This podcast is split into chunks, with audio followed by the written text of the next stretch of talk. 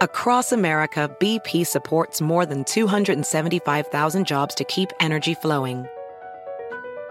Jobs like building grid scale solar energy in Ohio and producing gas with fewer operational emissions in Texas. It's and, not or. See what doing both means for energy nationwide at bp.com slash investing in America.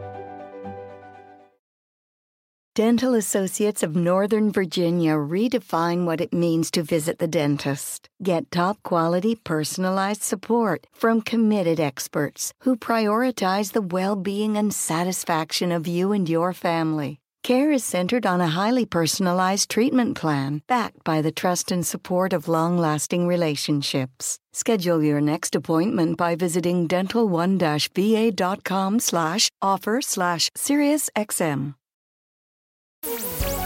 Hola, bienvenidos. Estas son las noticias del día en NTN 24. La decisión de incorporar al diplomático venezolano Alex Saab como miembro pleno de esta delegación, de la delegación del gobierno bolivariano.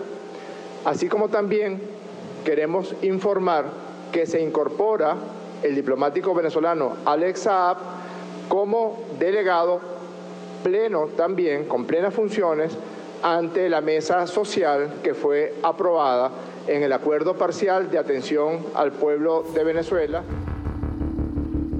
Es la voz de Jorge Rodríguez, jefe del equipo negociador del régimen de Nicolás Maduro, en los diálogos que sostienen con la oposición política desde Ciudad de México.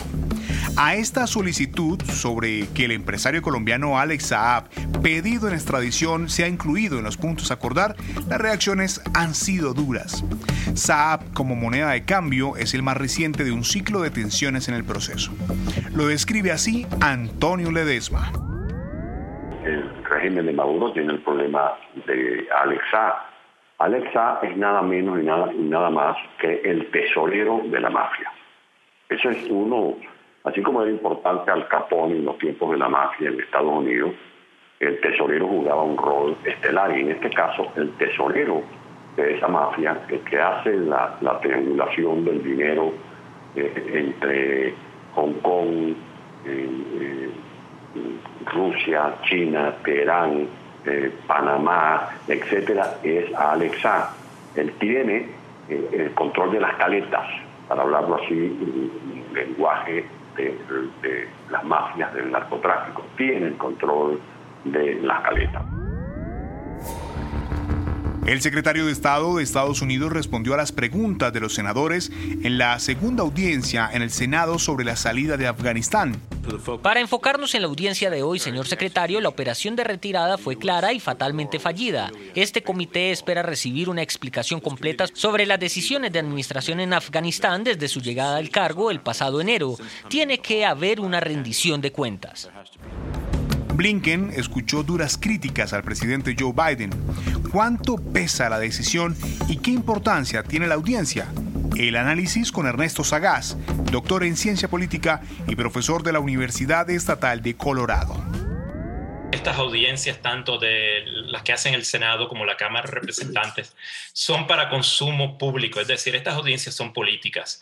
Eh, con esto no se va a resolver nada sobre la retirada de las tropas de Afganistán, sencillamente es protagonismo que se dan a sí mismos eh, los senadores en este caso, y en un momento, sobre todo para los republicanos, donde la popularidad del presidente Biden está en caída, que este es un buen momento para lograr lo que se llaman soundbites, ¿verdad? Estas, estas pequeñas grabaciones donde se va a ver a un secretario Blinken muy nervioso, sudando, tratando de explicar la debacle de Afganistán y que luego serán usadas en una campaña eh, probablemente en menos de un año y tanto eh, para las elecciones de medio término de 2018 y van a ser utilizadas en contra de los demócratas. En California, los ciudadanos deciden con sus votos sobre la continuidad del gobernador demócrata Gavin Newsom. El proceso cuesta 280 millones de dólares y es impulsado por el Partido Republicano, que intenta capitalizar el descontento con las medidas restrictivas por el COVID-19 adoptadas por Newsom. Sobre el papel de la continuidad latina, conversamos con Fabián Núñez, expresidente de la Asamblea Estatal de California.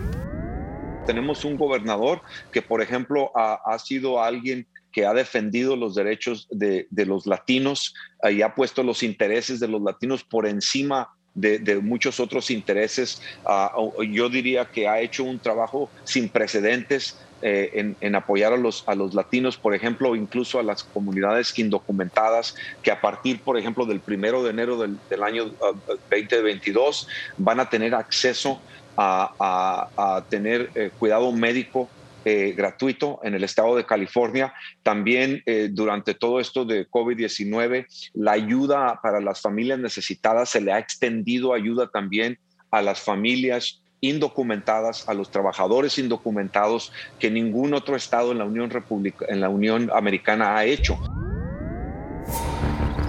Este sábado en México se reúne la comunidad de estados latinoamericanos y caribeños, la CELAC.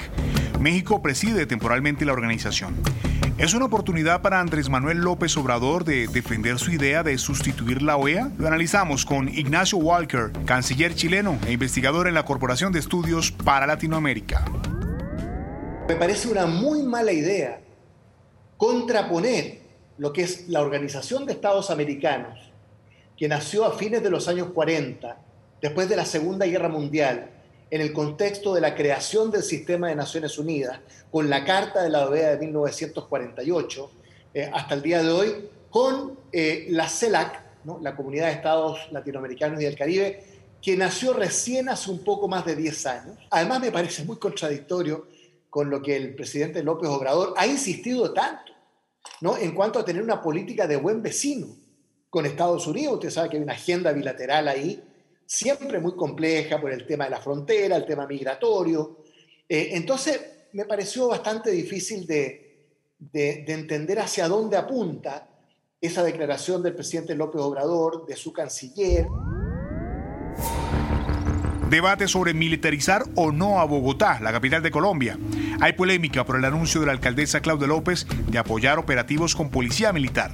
Unos consideran que es clave la intervención para mitigar la inseguridad. Otros insisten en que es una tarea de la policía. Escuchamos al concejal Emel Rojas.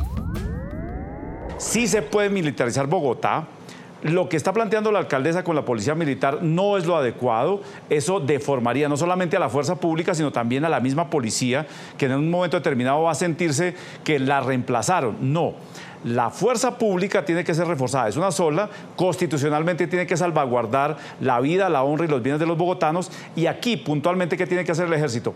Operaciones estratégicas puntuales para ir detrás de delincuentes, con operaciones de inteligencia, con jueces de control de garantías y con personal adecuado a la fiscalía para dar con la captura de esas bandas que están identificadas. También la voz del ex candidato a la alcaldía y también concejal Carlos Fernando Galán. Yo creo que eh, hay preguntas sobre esta propuesta. No me parece equivocado hacerlo, pero hay que ver el contexto y hay que ver cuál es la apuesta en el mediano plazo seguridad que no se tiene clara. Y el punto final con el analista Jairo Libreros. Las fuerzas militares no tienen ninguna atribución relacionada con la seguridad ciudadana, no pueden ejercer facultades, misiones ni roles que tengan que ver con la seguridad ciudadana. Y en segundo lugar, sería un saludo a la bandera. Hay que tener en cuenta que ellos no están facultados para diseñar e implementar estrategias de seguridad, no pueden hacer retenes urbanos, no pueden adelantar requisas, no pueden capturar, no pueden detener y ni siquiera pueden hacer registros corporales. Es un saludo a la bandera. Si te gustó este podcast, puedes buscar más de nuestro contenido en nuestra página web www.ntn24.com. En NTN24 tenemos una red de corresponsales en las Américas que nos permite tener acceso de primera mano a toda la información y hacer análisis sobre los eventos más importantes de la región. Qué gusto estar con ustedes. Yo soy Hugo Vecino en Twitter, arroba Hugo Vecino. En el podcast de NTN24 te informamos y te acompañamos. BP added more than $70 billion to the U.S. economy in 2022. Investments like acquiring America's largest biogas producer, Archaea Energy, and starting up new infrastructure in the Gulf of Mexico. It's and, not or. See what doing both means for energy nationwide at bp.com slash investing in America. I'm Chris Hahn, the Aggressive Progressive. Check out a new episode of the Aggressive Progressive podcast every Tuesday. You know, the election is heating up just as the year is winding down.